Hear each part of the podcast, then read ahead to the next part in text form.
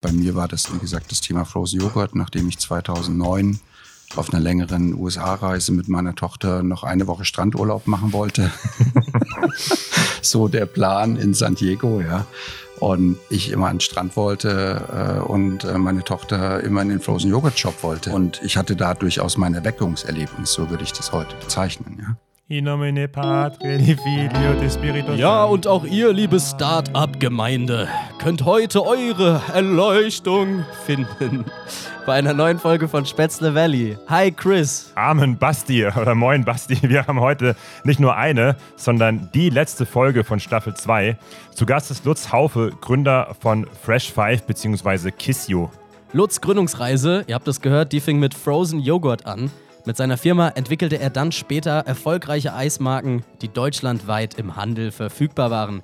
Fresh Five war auf dem Weg zu 10 Millionen Euro Umsatz und schlitterte dann unter anderem wegen einem Rechtsstreit und Corona und ein paar anderen Misshappenings äh, ja, in die Insolvenz. Ja, unter anderem darüber sprechen wir heute mit Lutz und da es die letzte Folge dieser Staffel ist, an dieser Stelle nochmal ein dickes Shoutout an die Leute vom Gründermotor, denn sie haben die letzten sieben Folgen möglich gemacht. So, damit wisst ihr jetzt, um was es geht. Wir haben gedankt, das heißt, wir können starten. Hier ist Lutz von Fresh Five. Äh, schön, dass wir uns jetzt ja wieder treffen. Äh, Lutz Haufe, bin jetzt mittlerweile 53, habe äh, bis 2010 meine erste Karriere im Einzelhandel gehabt, äh, insbesondere bei einem Einzelhändler in der Nähe von Heilbronn, Neckarsulm. Äh, heute Schwarzgruppe, war da bei Kaufland äh, viele Jahre in der Logistik, im Projektmanagement, äh, Inhouse Consulting und anderen Bereichen tätig, zuletzt dann in der Gesellschaft, die hinter Lidl und Kaufland steht. Heute äh, darf man das als Holding bezeichnen. Das war äh, 2008, 2009 nicht so gern gesehen. Äh, und von da äh, an bin ich praktisch in die eigene Unternehmung oder in die Selbstständigkeit mit der im Nachhinein ja verrückten Idee in Süddeutschland Frozen Yogurt Shops zu eröffnen. Und das war eigentlich der Beginn der Unternehmung. Leute, ihr kennt's, auch Lutz kommt in den Aufzug zum Elevator Pitch. Ja, über was soll ich jetzt sprechen? Am besten über das, äh, äh, was tatsächlich heute der Stand ist. Kiso ist jetzt Teil äh, der Follow-Food-Welt äh, seit Anfang des Jahres. Wir werden ja im Nachhinein noch ein bisschen drüber sprechen. Ähm, haben 15 Eisprodukte in Bio-Demeter-Qualität, sind praktisch die Eissparte von Follow-Food geworden. Äh, ansonsten haben wir im Portfolio über 90 Produkte, Fisch, Pizza, äh, vegane Fertiggerichte, Gemüse und es kommen noch einiges mehr. Und äh, ja, ich glaube, 30 Sekunden sind rum. äh, ja, es ist insofern ja ein bisschen schwierig, äh, weil wir das Unternehmen nicht mehr selbstständig äh, als Marke und als Firma betreiben. Aber wir werden ja im Nachhinein da jetzt, glaube ich, ein bisschen drauf eingehen. Lass uns trotzdem noch mal ganz mhm. kurz diesen Zeitsprung zurück machen, weil äh, du hast es eben angedeutet, diese verrückte Geschichte mit den Frozen Yogurt Shops in Deutschland. Vielleicht kannst du doch ganz kurz noch mal erklären, wie es denn überhaupt dazu kam, dass du in die äh, ja, in das Unternehmertum reingerutscht bist? Also unternehmerisch tätig war ich immer auch im Angestelltenverhältnis schon, würde ich sagen. Ganz häufig ist das ja so, dass man mit fremdem Geld fast noch vorsichtiger agiert als mit eigenem Geld. Und, und ähm, gerade Kaufland, aber auch Schwarzgruppe insgesamt war es schon so aufgestellt, dass man unternehmerisch tätig ist oder Unternehmer im Unternehmen war. Praktisch immer der äh, das Schlagwort. Und ähm, man wurde sehr früh mit Verantwortung ausgestattet. Und insofern war jetzt der Sprung in eine eigene Gründung gar nicht so groß. Was man im Nachhinein sagen muss, dass man natürlich in so einer Angestellten-Management-Funktion, egal wie hoch man in der Hierarchie steigt, im Grunde nicht lernt, was es bedeutet, ein Unternehmen zu gründen. Also ich habe mich im Nachhinein sicher viel zu wenig mit der Frage beschäftigt, was ist die richtige Rechtsform und was sind Themen, auf die es praktisch ankommt, äh, um den organisatorischen Rahmen praktisch zu bilden. Ja, und bei mir war das, wie gesagt, das Thema Frozen Joghurt, nachdem ich 2009 auf einer längeren USA-Reise mit meiner Tochter noch eine Woche Strandurlaub machen wollte. so der Plan in San Diego, ja. Und ich immer an den Strand wollte äh, und äh, meine Tochter immer in den Frozen Joghurt Shop wollte äh, Joghurtland, äh, der da so zweite Reihe im kurz hinter oder in der Nähe vom Hotel war. Und ich hatte da durchaus mein Erweckungserlebnis, so würde ich das heute bezeichnen. Ja. dass ich fasziniert war von der Idee, wie das Lebensmittel Eis verkauft wird, nämlich anders, als man es hier aus der Eisdiele kennt. Und ich war dann für Kaufland nochmal in Hongkong in dem dortigen Büro und auch dort war es so, dass man eigentlich nicht um die Ecke gehen konnte, ohne dass man über so einen Frozen Yogurt Shop gestolpert ist. Und dann bin ich, wie gesagt, 2010, Mitte 2010 mit der Idee im Kopf freiwillig ausgetreten. Die Austrittsbedingungen waren jetzt äh, nicht so, dass man sich unbedingt große Sorgen machen musste und der Investitionsbedarf war jetzt auch nicht riesig.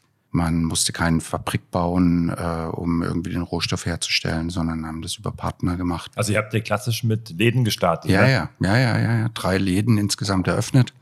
Den ersten im März äh, 2011 und äh, mir war relativ schnell klar, dass wir keine Frozen Joghurt Shop Kette in Süddeutschland mit 35 Standorten, so war mal die Idee zunächst, äh, starten werden, weil die eigentliche Investition ist ja der Mietvertrag und die Einrichtung in so ein Geschäft. Und Frozen Joghurt, so wie Eis, ist kein Zwölf-Monats-Business, sondern das hat eine starke Saisonkurve. Das war irgendwie immer klar.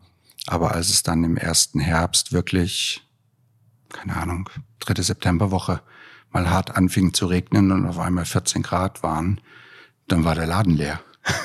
ja.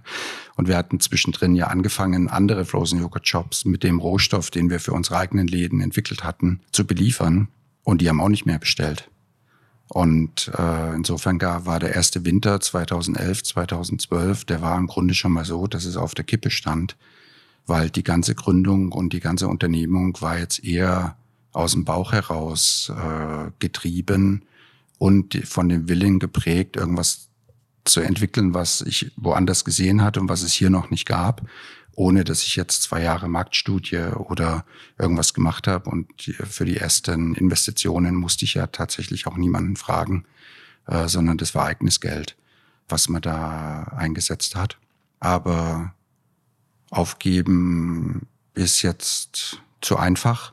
Außerdem war ja auch schon was da. Es gab einen Rohstoff, es gab Nachfrage und haben dann im Grunde versucht, aus diesem fertigen Mix, den wir sonst in den Shops verkauft haben, ein tiefkühlfähiges Produkt zu machen. Und das ist die Basis für das heutige Geschäft der Marke Kissio, die sich insgesamt gut entwickelt hat. Wir hatten zwischendrin für die Molkerei, mit der wir diesen Rohstoff zusammen entwickelt haben, auch Eisprodukte im Lizenzgeschäft gemacht. Ein Bereich, den ich hier lieber ausklammern würde äh, weil das ein ziemlich unerfreuliches Kapitel ist. Ähm, schreibe ich vielleicht irgendwann mal ein Buch drüber. ja. Also den Content willst du ja aufsparen, okay. Ja, wird, wird, wird kein Liebesroman, wird, mhm. ähm, wird vielleicht eher eine Metzelei. Okay. Ähm, aber dieser äh, Bruch der Geschäftsbeziehung, der äh, für uns ziemlich überraschend kam, insbesondere in der Art und Weise, der hat uns ja in die Schieflage gebracht, die am Ende dazu geführt hat, dass ich am 22. November letzten Jahres den Gang zum Amtsgericht in Heilbronn beschritten habe und für die Firma, die hinter der Marke Kissio steht, die vorläufige Insolvenz angemeldet mhm. hat. Ich, ich würde ja gerne mal einsteigen, Lutz, mhm. weil ich das ganz spannend finde. Risiko ist ja irgendwie schon ein Thema, das dich begleitet hat, auch wenn mhm. du sagst, jetzt als äh, zuletzt internationaler Geschäftsführer bei Kaufland war jetzt vielleicht der Fall nicht ganz so stark. Trotzdem war es ja eine mutige Entscheidung zu sagen, das gute Gehalt aufzugeben. Ihr habt dann einen, einen Geschäftsmodellwechsel gemacht mit Kissy oder mit der mhm. ursprünglichen Brand. Dann sind die Umsätze ja bis vor Corona auf fast 10 Millionen Euro angestiegen. Also wirklich ein wahnsinniges Wachstum. Auf dem Weg dahin. Ja. Auf dem Weg dahin, ja. Mhm. Auf jeden Fall ein, ein, sehr starkes Wachstum. Und wie du es gerade angesprochen hast, dann kam aus verschiedenen Gründen vorläufige Insolvenz. Mhm was geht da in einem vor, wenn man davor so viel Erfolg, nenne ich es mal, hatte, zumindest nach außen, und dann wirklich so ein schwieriger Schritt kommt, um zu sagen, hey, ich weiß eigentlich gar nicht mehr, wie es weitergeht, was passiert mit den Mitarbeitern, was passiert mhm. mit mir? Kannst du uns da mal mitnehmen, was da in dir als Gründer und Geschäftsführer vorging? Ja, kann ich gerne versuchen. Ja, vielleicht äh, zunächst nochmal äh, dieser in meinen Augen überglorifizierte Schritt aus einem Angestellten-Management-Verhältnis in die Selbstständigkeit ist gar nicht so groß. Er ist zumindest nicht größer, wie wenn man einen Firmenwechsel macht. Wenn ich heute bei der Edeka bin und morgen bei Rewe starte, dann gibt's auch keine Garantie dafür, dass ich mich in dieser Unternehmenskultur und in diesem Umfeld irgendwie erfolgreich behaupten kann. Da kann auch nach einem halben Jahr Probezeit oder nach einem Jahr Probezeit oder je nach Vertragslaufzeit kann genauso Schluss sein. Also diesen Schritt, zumindest ich, habe ich nicht so wahnsinnig groß empfunden, weil jeder Wechsel im Berufsleben ist mit einem gewissen Risiko verbunden, auch wenn du von einem Angestelltenverhältnis in das nächste wanderst. Ja. Was die Entwicklung angeht, ist tatsächlich so, dass wir seit 2012 im Grunde äh, mit zwei Marken parallel den Markt bearbeitet haben, nämlich mit einer Lizenzmarke für den Biofachhandel und dann die eigene Marke Kissio im Lebensmittelhandel. Die waren immer mal irgendwie in der Entwicklung, der eine bisschen weiter vorne, der andere bisschen weiter vorne. Wir haben den letzten Jahresabschluss bei knapp sechs Millionen Umsatz abgeschlossen, waren auf dem Weg Richtung zehn, so wie du es gesagt hast, und äh, ungefähr gleich von der Umsatzverteilung her. Und im, im Mai 2020, der erste Lockdown war irgendwie gerade vorbei, kam ein Fax äh, mitten ins Büro äh, eines Anwalts, der uns äh, schriftlich aufgefordert hat, zu erklären, wieso wir uns eigentlich berechtigt sehen würden, äh, die Marke des Lizenzpartners zu nutzen. Ja. Und das war im Grunde der Einstieg in eine langwierige Auseinandersetzung, äh, wo man sich ja fragen muss, wenn man acht Jahre erfolgreich für eine äh, genossenschaftlich geprägte Molkerei die Meterprodukte verkauft und damit auch eine gewisse ähm, gewisses Wertegerüst haben sollte, ja, äh, war das schon eine ähm, komische Situation, dass wie gesagt jetzt nicht äh, der Geschäftsführer anruft oder der Vorstand anruft und sagt, du, wir müssen mal reden weil es ist ja nichts, es spricht ja gar nichts dagegen, dass eine Geschäftsbeziehung mal nicht für ewig ist. Ja? Äh, aber wenn man acht Jahre im Grunde erfolgreich ein Geschäft aufgebaut hat, dann gibt es Sachen, die man tut und es gibt Sachen, die sind unmöglich. Ja? Und sich hinter einem Anwalt zu verstecken, der eine Markenberechtigungsanfrage stellt, äh, nachdem man irgendwie drei Monate vorher noch äh, wie die acht Jahre vorher gemeinsam einen Stand auf der Biofach hatte. Hm. Ja, da weiß ich gar nicht, äh, ob ich jetzt hier einen, welchen Begriff ich da verwenden sollte. Ihr würdet ihn sowieso rauspiepsen. Aber also ja. nur damit ich es richtig verstehe, Lutz. Das heißt ja. im Prinzip, ihr hattet diese zwei Marken. Das eine Kissio, das war ja. äh, dein Werk. Da Unsere. hattest du, genau, komplett hm. äh, konntest du mitmachen, was du wolltest. Und dann habt ihr quasi noch unter quasi in der geliehenen Lizenzmarke auch noch Produkte vertrieben. Richtig, die haben wir genauso entwickelt, erfunden, okay. produzieren lassen auf eigenes Risiko, in den Markt gebracht. Mhm. Ähm, klassisches Lizenzgeschäft. Win-Win-Situation. Es gibt sicherlich Regionen in Deutschland, da sind VerbraucherInnen zuerst äh, auf die Eismarke gestoßen und haben dann die anderen Sortimente kennengelernt. Bei der genossenschaftlich geprägten Molkerei war das so, wie wir die Produkte am Anfang entwickelt haben. Der Sohn des Geschäftsführers und meine Tochter mit dem Geschäftsführer, Betriebsleiter und uns zusammen an der Eismaschine und per Handschlag äh, die Sachen vereinbart. Und wenn sie über einen längeren Zeitraum laufen, wir waren fast zehn Jahre in der Konstellation und beide profitieren davon, dann hast du trotzdem einen Vertrag, selbst wenn er nicht schriftlich mhm. geschlossen ist. Weil am Ende ist ja immer so, wenn nichts schriftlich vereinbart ist, gilt man mindestens das BGB.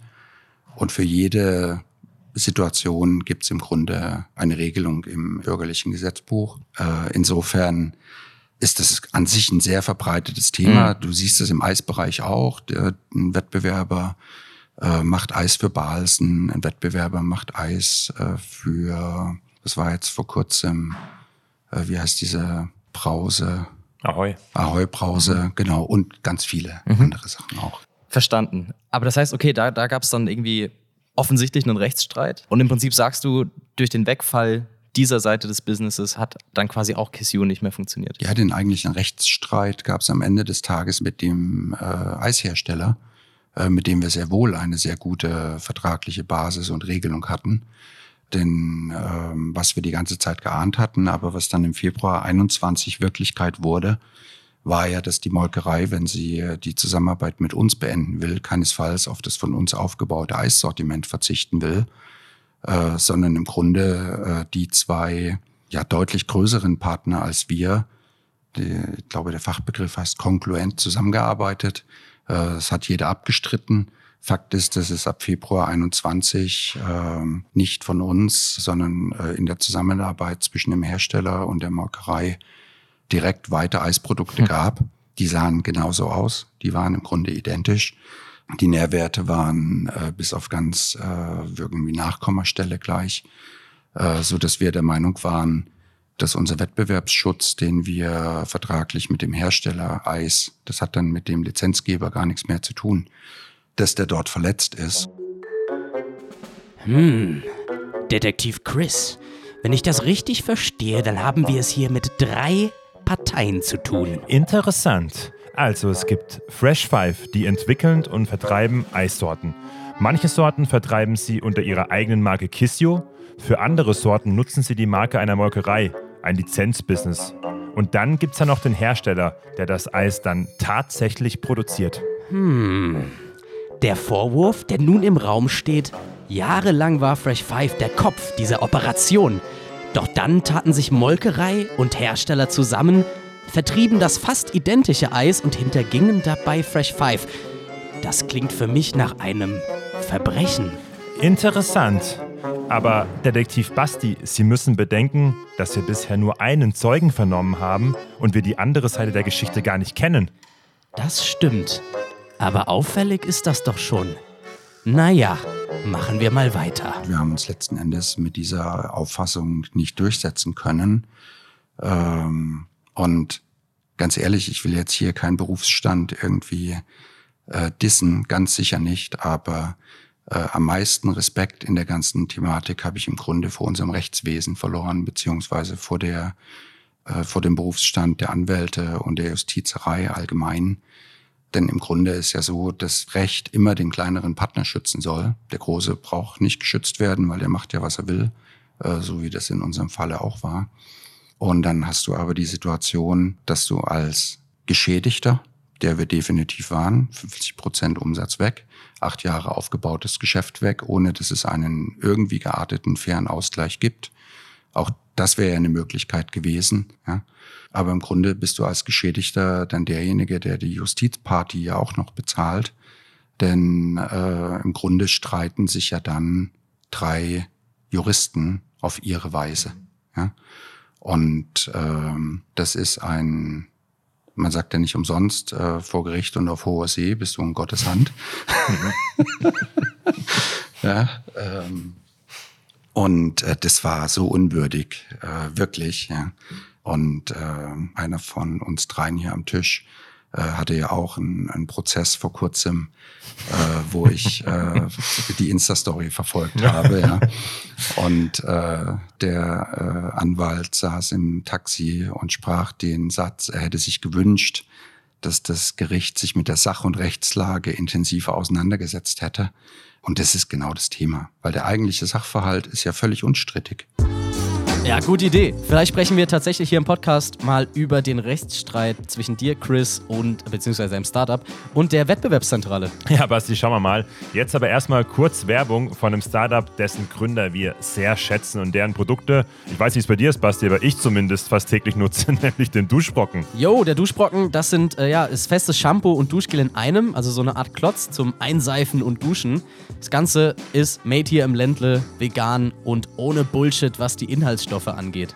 Ja, die Vision der beiden äh, Gründer aus Stuttgart ist, Shampoo und Duschgel in der Plastikflasche überflüssig machen und dabei auf ein angenehmes Duscherlebnis mit Schaum und Duft für euch zu verzichten. Damit konnte das Team vom Duschbrocken schon über drei Millionen Plastikflaschen einsparen.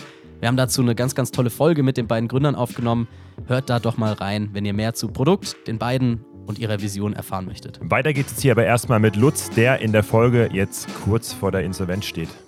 Jetzt hast du ja trotzdem gesagt, ihr habt noch ähm, Kissio mit mhm. knapp drei Millionen oder drei mhm. Millionen Umsatz. Mhm. Vorhin hast du auch gesagt im Vorgespräch, Krisen sind ganz normal, die gehören dazu. Mhm. Jetzt habt ihr ja noch einen, einen starken Umsatz gehabt, mhm. trotzdem eine Krise. Mhm. Wann ist denn wirklich eine Krise dann so weit oder wie kam es dann wirklich dazu, dass man sagt, hey, jetzt muss ich Insolvenz anmelden, gibt dir zwei Gründe, Überschuldung oder Zahlungsunfähigkeit und auch den Spagat halt hinzukriegen, nicht in eine Insolvenzverschleppung mhm. reinzugehen. Ne? Also kannst du dafür jetzt mal ganz konkret ja. kurz ähm, einsteigen? Ja, gerne. Korrekterweise gibt es drei äh, Insolvenzanmeldungsgründe. Zwei sehr eindeutig definierbare, nämlich eingetretene Zahlungsunfähigkeit und Überschuldung. Und das dritte ist die drohende Zahlungsunfähigkeit, der ist ein bisschen weich. Ja? Was jedem, glaube ich, klar ist, dass in der Situation, äh, wenn man sich das jetzt vorstellt, äh, Juli 21 haben wir in der zweiten Instanz äh, das verloren.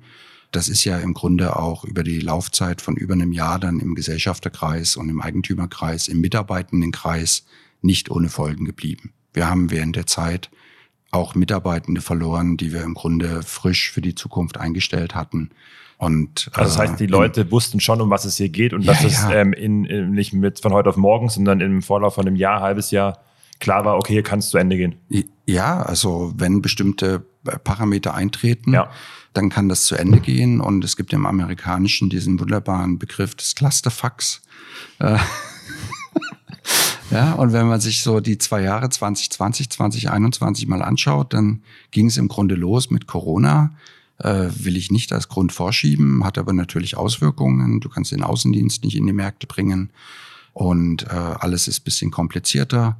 Dann haben wir, wie gesagt, ab 21 äh, beginnend den Umsatzpart verloren. Neue Produkte sind auch durchaus aus äh, Gründen, die in der Corona-Zeit liegen, nicht so pünktlich an den Start gekommen. Listungen sind ausgefallen. Finanzierungsrunde war zu spät. Ja. Äh, und mindestens mit dem verlorenen Prozess in der zweiten Instanz war irgendwie auch klar, dass dieses ganze weggefallene Business zumindest kurzfristig keinen Ausgleich geben wird. Ähm, und es gab nochmal ziemlich Druck auf die finanzielle Situation. Und es war ja noch nicht genug ähm, Cluster sozusagen, äh, ist der Sommer 2021 mehr oder weniger ausgefallen. Ich meine, im August äh, 2021 hat der Handel um die 20 Prozent weniger Eis verkauft als im Vorjahr. Und dann kamen so viele Sachen zusammen, dass für mich irgendwie im September klar war, wenn jetzt nicht in den nächsten Wochen wirklich alles wie geschnitten Brot läuft, dann wird es eine sehr, sehr schwierige Situation. Und ähm, letzten Endes war Anfang November für mich klar, ähm, wir haben uns im Gesellschafterkreis nochmal committed ähm, und versucht, die Firma praktisch auf dem Weg über, bis zum Jahresende durchzufinanzieren. Und für mich war klar, dass eine rote Linie überschritten ist, als einer der Gesellschafter eine Zahlung nicht mehr geleistet hat, äh, als einziger.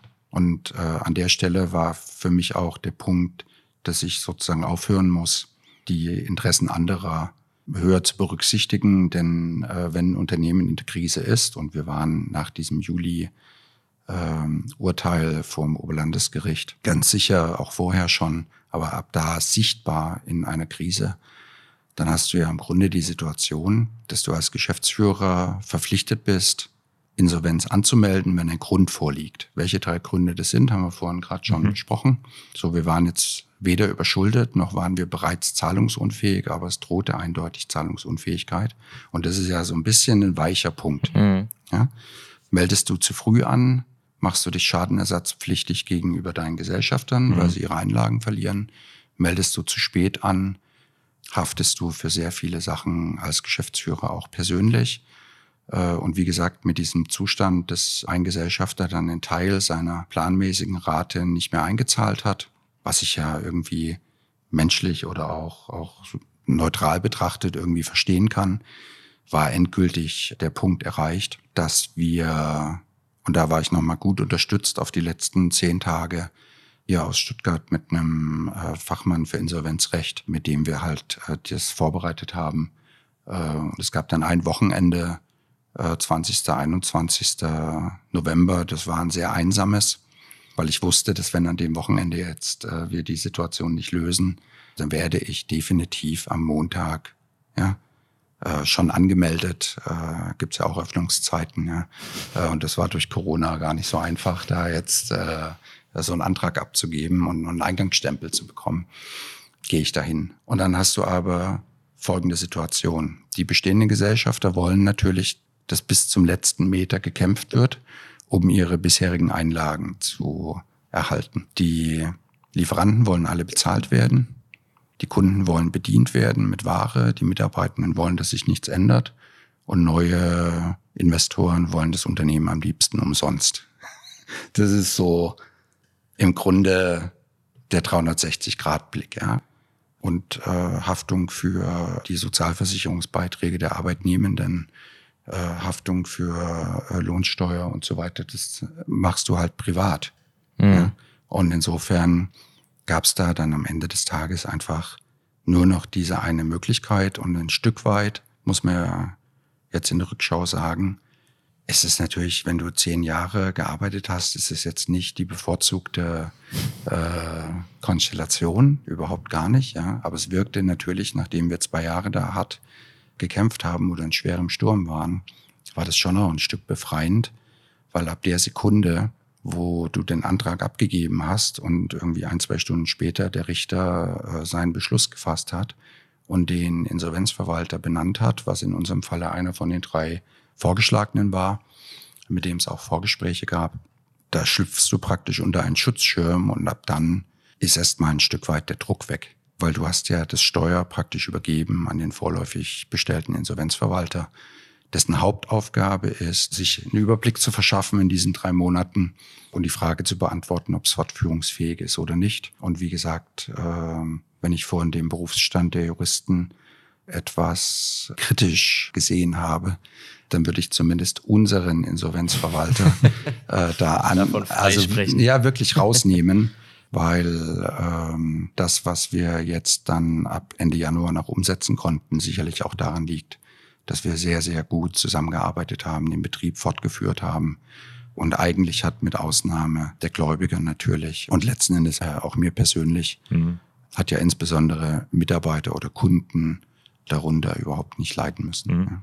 Jetzt diese drei Monate, vielleicht kannst du uns da auch noch mal ein bisschen durchführen. Also mhm. irgendwann gab es ja dann das Matching eben mit Follow Foods. Was passiert da? Wie kommt es dazu, dass man dann irgendwann an einem Tisch sitzt und darüber verhandelt, zu welchem mhm. Preis mhm. Ähm, deine Firma übernommen wird? Langes Schweigen. naja, also man hat ja manchmal auch Glück im Unglück. Ja. Und ähm, tatsächlich, äh, ich hatte ja vorhin schon mal gesagt, wir waren bereits in einer ja, Vorbereitung, würde ich sagen, einer Finanzierungsrunde und der M&A-Berater, der uns schon zweimal begleitet hat, äh, hat auch unsere dritte Runde vorbereitet und äh, war bereits in der Ansprache und hat auch eine Kapitalrunde oder eine Investmentrunde, die Follow Food selbst im September 2021 durchgeführt hat, da zum Teil begleitet, äh, so dass da irgendwie Bekanntschaft war. Und Follow Food schien uns schon eine Weile als so der perfekte Matchpartner aus dem Sortiment heraus. Follow Food hat auch ein Eissortiment äh, von vier Produkten und, und im Jahr vorher oder zwei Jahre vorher waren es mal drei Produkte. Aber so richtig war die Eiskategorie noch nicht aus den Startlöchern gekommen. Und es wäre eigentlich auch in jetzt ohne die Insolvenz ein, ein guter Match gewesen, äh, sie als Partner zu haben und deren Produkte über den eigenen Außendienst mit zu vertreiben. Ähm, und dann gab es kurz sozusagen vor der Insolvenzanmeldung gab es schon mal Kontakt, wo im Grunde ein echter Fire Sale noch eine Möglichkeit wäre. Leute, jetzt haben wir nochmal Ruhe, die Stunde ist doch gleich rum. Herr Veit, ja. ich habe eine Frage. Was denn? Was ist ein Fire Sale? Johnny, das weißt du doch. Ein Fire Sale ist ein Notverkauf, um eine Insolvenz zu verhindern. Also wenn du ein Unternehmen, wenn ein Unternehmen in eine krasse Schieflage gerät und sich nicht anders zu helfen weiß als alle Produkte oder auch die Unternehmensanteile zu einem viel geringeren Preis zu verkaufen, als es unter normalen Umständen wert wäre. Ich heiße nicht Johnny. Das ist aber aus verschiedensten Gründen, unter anderem deshalb, weil die Kollegen ja praktisch selber gerade noch in den äh, also noch, noch frisch beim Notar waren, ist das nicht zustande gekommen. Und so ein bisschen ist ja auch klar, dass wenn das Messer schon fällt, dann braucht man nicht unbedingt reingreifen, solange es fällt. Man kann es ja dann aufheben, wenn es am Boden liegt. Ja. Ähm, klingt jetzt negativer, als, äh, als ich es tatsächlich meine. Und wir hatten dann einigen Kontakt mit den beiden Gründern. Wir haben auch mehrere Videocalls gemacht unser Team hat sich extrem gut verkauft, ja, denn äh, ich glaube, die Erwartungshaltung war, dass wenn man 20 Leute im Videocall hat, die sich in einer vorläufigen Insolvenz befinden, dann wird da nicht gelacht und alle sind bierernst und, und alle sind irgendwie niedergeschlagen. Äh, aber das ist uns tatsächlich gelungen in der ganzen Zeit, auch gemeinsam mit dem Insolvenzverwalter, das irgendwie aufrechtzuerhalten. Und ich glaube, dass die positive Ausstrahlung des Teams, weil die wissen ja auch, sie haben nichts verkehrt gemacht. Ja, wir haben jetzt mhm. keine Produkte auf den Markt gebracht, die keiner brauchte. Wir haben keine Qualitätsfehler gemacht oder so, sondern das ist im Grunde nicht die Verantwortung oder es liegt gar nicht am Team oder an denen, die das die ganze Zeit hart bearbeitet haben, äh, sondern ja, weiß nicht, ob ich das jetzt so dramatisch ausdrücken soll. In meinen Augen ist die Firma ein Betrugsopfer geworden, auch wenn wir uns mit der Haltung vor dem Oberlandesgericht nicht durchsetzen konnten. Und insofern war das jetzt äh, relativ schnell für die Follow-Food-Kollegen, glaube ich, klar, dass da auch eine Fachexpertise da ist und dass eigentlich viel von dem, was man braucht, um den eigenen Wachstumsplan, den man hat, bis 2026 umzusetzen, das könnte man mehr oder weniger instant übernehmen. Mhm. Ja? Und äh, es gab aber natürlich keine Sicherheit. Und da gab es kurz vor Weihnachten noch einen Kontakt mit einem der beiden Followfood-Gründer, äh, wo wir nochmal telefoniert haben und uns alle miteinander gesagt haben, jetzt gehen wir trotzdem erstmal in die Weihnachtsferien. Und äh, irgendwie um den 10. Januar herum werden wir das aufgreifen. Das war für mich völlig in Ordnung. Der Insolvenzverwalter war extrem nervös. ja, weil welche Sicherheit hatte er, wenn noch kein Vorschlag, kein Angebot, irgendwas da ist. Und das ist mehr oder weniger alles wirklich in der letzten Woche äh, umgesetzt worden, in der letzten Januarwoche. Ich glaube, um den 24. Januar herum gab es den ersten Kontakt zwischen dem Insolvenzverwalter und äh, den Follow Food Gründern, wo die nochmal im persönlichen Gespräch klar gemacht haben, ja, sie werden ein verbindliches Angebot abgeben für die Assets. Also es sind ja, war kein mhm. Share Deal, mhm. äh, sondern Asset Deal. Das heißt, kannst du da ja. ganz kurz in einem Satz, mhm. was ein Asset Deal ist? Äh, Asset bedeutet, dass im Grunde äh, das Betriebsvermögen, also Anlagevermögen, Sachanlagevermögen, Betriebsausstattung, äh, Warenbestände, laufende Aufträge, Kundenkontakte und Mitarbeitenden-Team im Rahmen eines sogenannten Asset Deals. Also es werden die Assets des Unternehmens gekauft und die Hülle, die übrig bleibt, befindet sich jetzt tatsächlich in Insolvenz mhm. äh, und wird entsprechend abgewickelt. Okay. Ja. Und im Prinzip mit diesen neuen Assets wird dann eine noch neue Tochtergesellschaft von Follow Foods gegründet? Ja, das wäre nicht unbedingt nötig gewesen, mhm. aber das war jetzt an der Stelle die Vorgehensweise äh, aus eher organisatorischen Gründen. Und tatsächlich äh, hat Follow Foods praktisch eine Vorrats GmbH gekauft, die wir dann in Fresh Five GmbH benannt haben, in der Hoffnung, dass der Wechsel des Listungsprozesses gegenüber dem Handel sehr einfach läuft. Äh, wir haben im Handel da vorher drüber gesprochen. Die haben gesagt, wenn ihr die GLN mitnehmt, dann äh, ist es mehr oder weniger ein Umsetzen. Kaum war der Vertrag trocken, ähm, und äh, wir haben dem Handel dann gesagt, so, jetzt ist vollzogen. Dann haben sie gesagt, ah, ihr habt ja jetzt auch eine neue Umsatzsteuer-ID. Na, dann müssen wir jetzt doch ja, das komplett listen. Und es ist nicht nötig, im Rahmen des Asset-Deals eine Gesellschaft zu gründen, die die Assets übernimmt. Es mhm. war jetzt in dem Falle äh, der Weg, um das auch schnell und einfach zu machen, weil die äh, Follow-Food-Organisationen sind so knapp über 50 Mitarbeiter. Und wenn jetzt 22 dazukommen mit unterschiedlichen IT-Systemen und so weiter, äh, war es aus aller Perspektive das Beste, das jetzt einfach mal so weiterlaufen zu lassen und im Grunde nur das Klingelschild zu ändern und alles andere dann sukzessive anzufassen. Ja. Aber das heißt, jetzt gibt es diese, diese neue Gesellschaft, du mhm. bist wieder Geschäftsführer, es mhm. sind die gleichen Mitarbeitenden, die wurden mhm. auch alle übernommen, habe ich in der mhm. Pressemitteilung gelesen. Mhm. Was ist jetzt anders für dich in diesem neuen Konstrukt? Oder ist es gar nicht so anders als Geschäftsführer? Vorher hattest du Gesellschafter, jetzt hast du wahrscheinlich irgendwie die mhm. Chefs von Follow Food. Mhm. Wie kann man sich das vorstellen? Ja, also für mich in Person ist im Grunde, was die Aufgabe und Verantwortung angeht, der Unterschied natürlich gar nicht so riesig. Ja.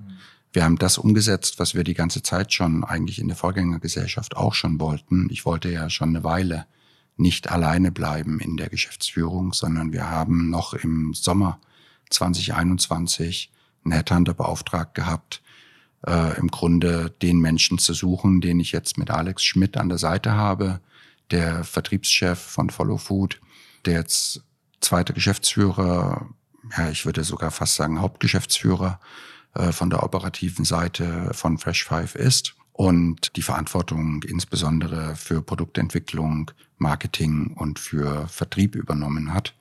Für mich ist jetzt insofern nochmal spannend, und das passiert tatsächlich eher im Hintergrund, wir haben jetzt keine so riesige Projektgruppe, Post-Merger Integration oder sowas gegründet, ja, sondern ich versuche insbesondere als Pendler sozusagen zwischen den beiden Welten dafür zu sorgen, dass zwischen dem Standort Friedrichshafen, Hauptstandort äh, Follow Food, dem Standort Hamburg, der auch noch nicht so alt ist, das Büro gibt's erst seit Herbst letzten Jahres, starkes Mitarbeiterwachstum und dann jetzt noch der Standort Heilbronn, dass wir da eine so abgestimmte Vorgehensweise finden, dass im Geschäft nichts liegen bleibt.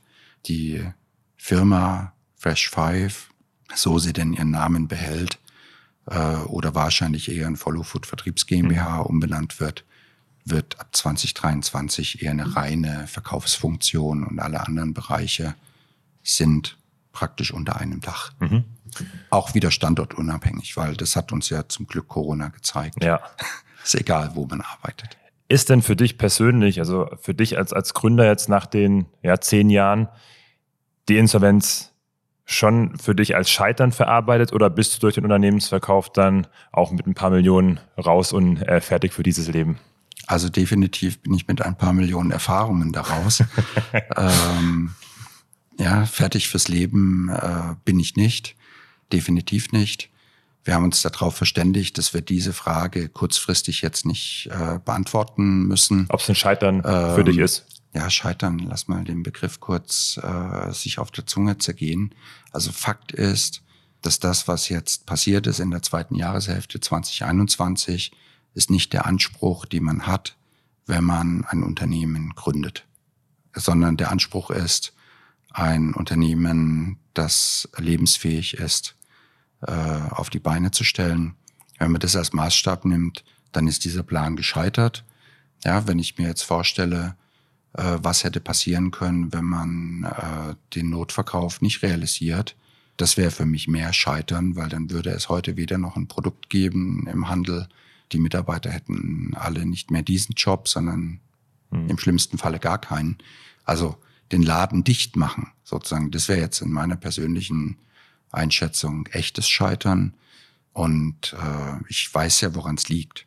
Ich weiß, an welchen Kreuzungen ich in den Jahren 2016, 17, 18, 19, 20 entweder hätte losfahren sollen oder noch ein bisschen länger warten sollen. Insofern, ja, ich würde sagen, nee, ist kein Scheitern, äh, sondern ähm, ist die Geschichte. ja. Vielleicht als äh, letzte Frage, Lutz, weil du eben meintest, ja, rückblickend, weißt du jetzt, wo die Entscheidungen waren, die du vielleicht anders treffen würdest, wenn du theoretisch eine Zeitreise machen könntest, äh, die klassische Frage, und dem, dem Lutz, der damals ein Unternehmen gegründet hat, Tipps geben könntest. Hast du da deine Top 3 Tipps? Ja, also ich glaube, da unterscheidet man sich nicht von 100.000 anderen äh, x-mal gehört wähle deine Gründungspartner so sorgfältig aus, wie du deinen Ehepartner auswählen würdest. Habe ich nicht gemacht. Zweitens, äh, ja, muss man wahrscheinlich schon auch sagen, wähle deine Partner, die den Weg finanzieren, äh, so aus, äh, wie dein Ehepartner, mit dem du Ehepartnerin jetzt, ja. Äh, und das dritte, ja, geh häufiger mal aus deiner Bubble raus und ähm, guck wirklich neutral auf das, was den Markt äh, oder was sozusagen der berühmte TAM, ja, der total adressierbare Markt, was der wirklich hergibt. Rückblickend würde ich insbesondere sagen, in der Kategorie Eis ist es wichtig, selber Hersteller zu sein äh, und diesen Zwischenschritt praktisch rauszunehmen weil der Handel in der Kategorie ganz besonders lieber mit dem Hersteller arbeitet ähm, als praktisch mit dem Broker, der wir ja trotzdem sind, auch wenn die Marke uns gehört, auch wenn wir alles machen, wenn es nur in Lohnherstellung durchgeführt wird. Mhm. Ja. Ich würde sagen, danke dir, Lutz, äh, für das sehr offene Gespräch. Also besondere Folge auf jeden Absolut. Fall. Ich, ich höre es mir nochmal an. so machen wir das. Ja, danke euch. Also ist ja immer auch so ein bisschen Therapiestunde. ne? Hatte ich in einem äh, größeren Freundeskreis auch schon mal. Und äh, ja, was soll man sagen? Am Ende des Lebens ist so. Ja? Und muss nehmen, wie es kommt. Ähm, aufgeben gilt nicht. Ja? ja, auch wir geben nicht auf. Machen jetzt aber mal ein paar Wochen Break, bevor es dann mit neuen Formaten und ja, Folgen hier bei Spätzle Valley weitergeht. Ja, und danke, dass ihr uns auch in der zweiten Staffel begleitet habt. Und falls noch nicht geschehen, lasst doch gerne eine 5-Sterne-Bewertung für uns da, falls euch dieser Podcast gefällt. Am Ende gibt es jetzt noch ein fettes Dankeschön an all die GesprächspartnerInnen dieser Staffel. Das waren Johannes und Christoph vom Duschbrocken, Valentina vom Studio de Pasquale, Wow. Marcel von Canik, Julia von Spoontainable, Ira von MyScribe, Timo vom Y, Andy von Personomic, Max von Smark, das klingt wie ein Adelstitel, Adrian und Erik vom Gründermotor und Lutz von Fresh Five. Ja, und ihr wisst ja, denkt dran, vergesst nicht Die die Spätzle Spätzle auf dem Herd. Ciao, bis Ciao, ciao. bald.